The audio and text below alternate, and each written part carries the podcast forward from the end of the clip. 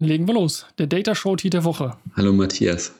Moin. Jetzt wollte ich doch noch was anderes einflechten vorne. Ich habe mir vorgenommen, jetzt wo ich wieder, äh, wo es wieder die Chance gibt, mehr Richtung München zu gucken, mal mich so zu oder uns äh, generell so zu begrüßen, wie das die Kollegen aus München machen. Die sagen nämlich natürlich nicht Moin, die sagen aber entweder Servus, was ich irgendwie ganz cool finde, oder Grüß dich. Und äh, ich finde immer, wenn sie Servus sagen, äh, ähm, bin ich, visualisiere ich mich sofort mit so einem Wanderrucksack irgendwo auf so einem Gipfelkreuz. Ja, das, das geht ehrlich gesagt auch sehr schnell, dass man so dieses mhm. Gefühl annimmt.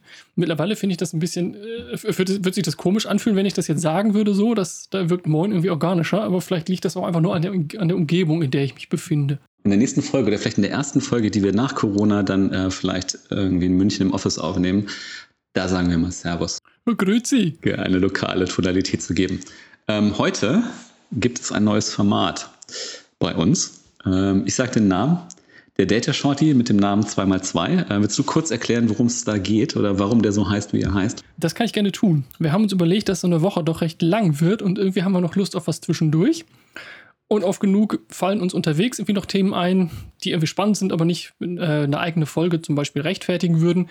Also gibt es den 2x2 Data Shorty. Jeder bekommt zwei Minuten, ein Thema, eine Erkenntnis, eine Nachricht, äh, einen Artikel, den man gelesen hat, was auch immer. Äh, kurz zu erzählen, wenn es sich ergibt, sprechen wir drüber. Ansonsten wird hier auch nach zwei Minuten hart abgebrochen. So ist es. Ähm, wenn du beginnen willst, ich habe die Stoppuhr gestellt, damit wir so ein bisschen, beim ersten Mal können, kann man ja auch gerne überziehen. Ähm, Nee, das wird hier rigoros, wie gesagt, das, dann ist Schluss nach zwei Minuten. Na gut, okay. Dann, äh, wenn du beginnen möchtest, leg los, ich stopp die Zeit. Und los. Oh Gott, jetzt bin ich aufgeregt. Zwei Minuten. Mein Fundstück der Woche sozusagen geht in Richtung erklärbare künstliche Intelligenz. Und zwar ist das ja an und für sich ein sehr wichtiges Thema. Und ich habe gelesen, dass die Universität Paderborn zusammen mit der Universität Bielefeld, wenn ich es jetzt richtig erinnere, ein Forschungsprojekt starten, was für, glaube ich, vier Jahre oder so angelegt ist, insgesamt mit 14 Millionen Euro gefördert wird. Und es geht darum, KI erklärbar zu machen. Ich zitiere einfach mal kurz aus der Pressemitteilung. Im Kern geht es dabei um die Teilnahme von Menschen an soziotechnischen Systemen, mit der auch die Informationssouveränität der Nutzerinnen gefördert wird. Unser Ziel ist es, neue Formen von Kommunikation mit wirklich erklärbaren und verstehbaren KI-Systemen zu schaffen und somit neue Assistenzformen zu ermöglichen. Und das finde ich insofern ganz spannend, weil man sieht, es geht einmal darum zu verstehen, was macht die mhm. KI eigentlich und vielleicht noch viel wichtiger zu schauen, wie kann man denn eigentlich Menschen diesem Thema näher bringen, dass sie auch bereit wären, sich auf so ein System zu verlassen, gerade wie in sensiblen Bereichen wie Medizin oder äh, wo auch immer, überall da, wo eben KI-Systeme Entscheidungen unterstützen sollten, hilft das alles nichts, wenn der Mensch nicht bereit ist, diese Systeme anzunehmen. Und das finde ich total interessant, wie da die, die Entwicklung sich gerade zeigt. Du hast noch äh, kurz äh, Zwischenruf, du hast noch 45 Sekunden. Wenn du noch was sagen willst, dann stelle ich eine kurze Frage dazu. Sehr gerne. Ich wollte nicht alles gleich platt monologisieren. Das heißt, es geht auch im weitesten Sinne um, um Interface-Anteile. Also wenn du sagst, wie kann man es jemandem erklärbar machen? Also hat das dann auch so eine, so eine ich meine, UI- oder Interface-Komponente oder ist das eher dann so Kontext und erzählt? Ich muss sagen, das weiß ich ehrlich gesagt gerade nicht genau. Es wird mit Sicherheit auch darum gehen, dass man die Entscheidungsprozesse, die so ein Algorithmus durchläuft, schon auch mhm. äh, greifbar macht, was sicherlich schwierig wird, es nicht visuell auch zu tun, aber vor allen Dingen geht es darum, ähm, auch aus, aus verschiedenen fachlichen Perspektiven darauf zu gucken. Ah, okay, sehr spannend. Schreibst du den, äh, den entsprechenden Link wahrscheinlich noch in die Show Notes? Genau, Link kommt in die Show Notes. So, Punktlandung. Punktlandung, okay. Wahnsinn, was ist da los?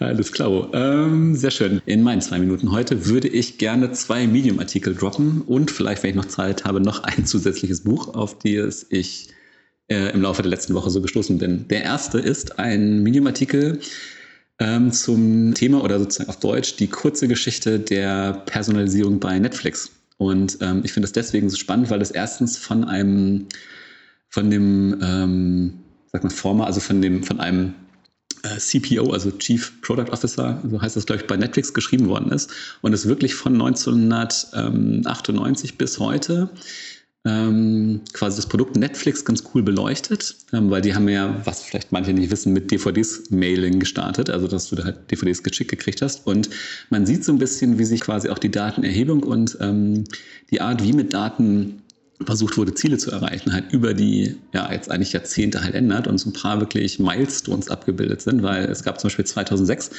diesen One Million Netflix Prize, wo es darum ging, du konntest eine Million gewinnen, wenn du einen Algorithmus geschaffen hast, der, ich glaube, die ähm, Personalisierung äh, um 10% besser macht. So, und dann äh, geht der Artikel quasi bis äh, heute. Also das letzte ist, ähm, auf die Uhr kommt, oh, oh, die Zeit rennt.